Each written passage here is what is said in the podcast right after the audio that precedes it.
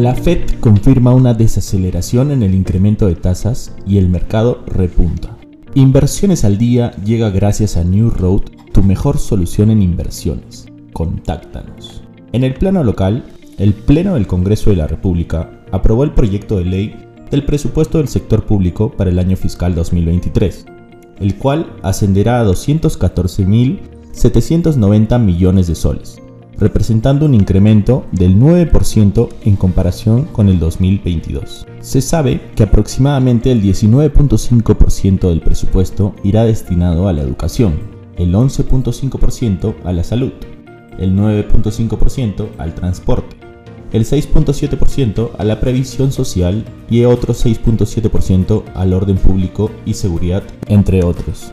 Por su parte, el tipo de cambio se mantiene estable y cotiza en el mercado bancario a un promedio de 3.83 soles. En los mercados internacionales, las acciones buscan continuar con el repunte de la última sesión propiciado por las declaraciones del presidente de la Reserva Federal, Jerome Powell, donde comentó que las subidas de tipos de interés más controladas podrían verse este mes, dejando así entender que el Banco Central suavizará las agresivas medidas que tomó contra la inflación.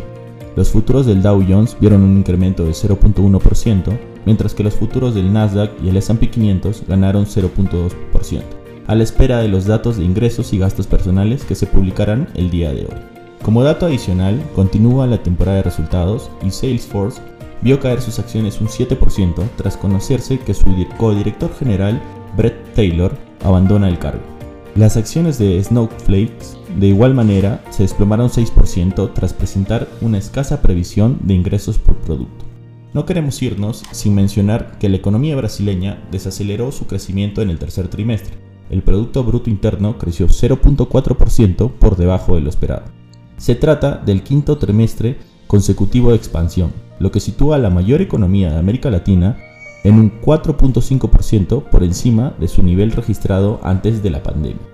Estas han sido las noticias más importantes del día de hoy, jueves 1 de diciembre del 2022, yo soy Elmer Yamoca y que tengas un feliz jueves.